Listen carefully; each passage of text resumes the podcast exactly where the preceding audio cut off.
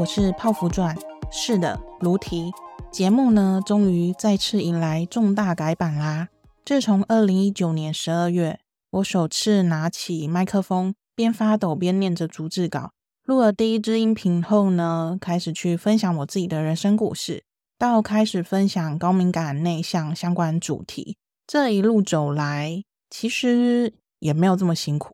因为这两年我根本就没有固定在更新啦，哈哈，所以呢，还是很谢谢现在还在收听的你。而且人都会长大嘛，分享的内容也会有所不同。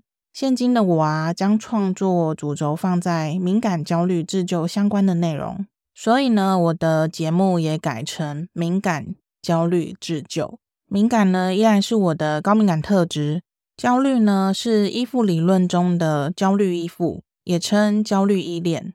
这边我先简单的介绍一下依附依恋理论是什么。依附呢，指的是人与人之间缔结紧密关系的能力，它没有绝对值，而是倾向性，就像内向跟外向那样。它分为安全依附跟不安全依附。不安全依附的形成啊，可能曾遭受到父母的虐待或是情感疏忽的孩子，会处于一方面渴求父母的保护。一方面呢，又担心被父母伤害的不平衡的状况中，由于不知道何时才会遭到父母暴力言语对待啊，或者是冷漠忽视，孩子既然无从预测，也难以应付，到最后呢，只会怀着罪恶感，认为是无能为力的自己不好，陷入了自我否定的情绪之中。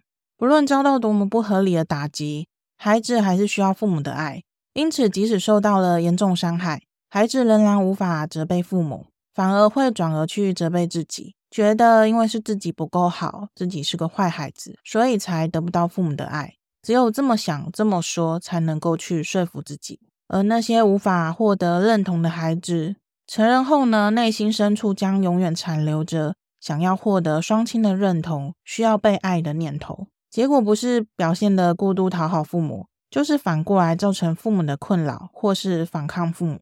而不安全依恋也称为依恋障碍。小的时候，人们依恋的对象是自己的照顾者，大多都是母亲。而长大之后呢，会把依恋的对象转移到伴侣身上。不安全依恋呢，又分为焦虑型、逃避型、混合型。焦虑型的人在关系中十分渴望与对方保有亲密，却总是疑神疑鬼，或是放太多心思在感情上，担心伴侣总有一天会离他们而去。逃避型的人呢，则会逃避亲密关系，因为他们认为亲密关系会让人失去自我，所以总是避免跟情人太过亲密。这市面上啊，许多人称渣男的，其实大多都是逃避依恋者，因为他们不愿给伴侣承诺，也经常让伴侣啊感到若即若离、患得患失。如果你想要测试自己是安全型、焦虑型或是逃避型，泡芙钻会把测验放在本集的节目栏里哦。话说回来，为什么会开始研究依附理论呢？主要是我在两三年前发现自己是高敏感内向特质之后呢，便打开了我的新世界，也认识了许多高敏感的伙伴。在这段时间之内，我也发现许多人深受高敏感特质所苦，但也有许多人能够好好的运用以及享受这种超能力。在泡芙传的一对一陪伴中，发现来找我的伙伴们深受依恋障碍之苦。但其实他自己都没有发现，而且根据研究指出，高度敏感的人啊，大脑中的杏仁核大多过度活跃发达。杏仁核呢，是掌管恐惧、焦虑的负面情绪，因此许多深受依恋障碍所苦的高敏人，大多倾向焦虑依恋，在感情中容易将重心放在另外一半身上，自己的心呢，都随着对方的态度上下起伏，经常感觉没有安全感，也会一直很想很想跟他黏在一起。也常常会容易胡思乱想啊，疑心病很重。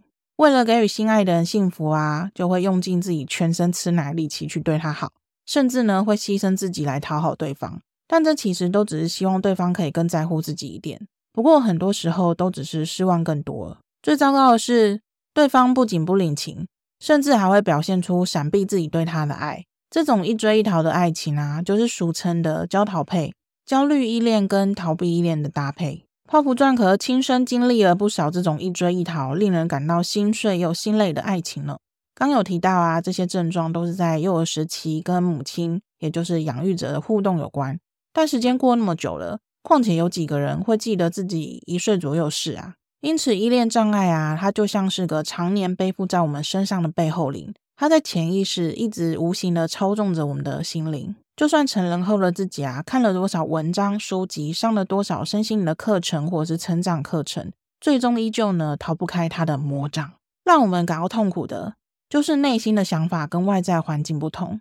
为了不想伤害他人，也不想被他人伤害，只能不断用力的去压抑自己内心的声音。长久下来，不累出病，也是全身瘫软无力，哪还有余力去做出什么改变呢？是吧？泡芙钻过去呢，都是在爱情里学习成长的。如同我提到的，成人的依附对象会转移到伴侣身上，但爱情这件事是学校不会教的事。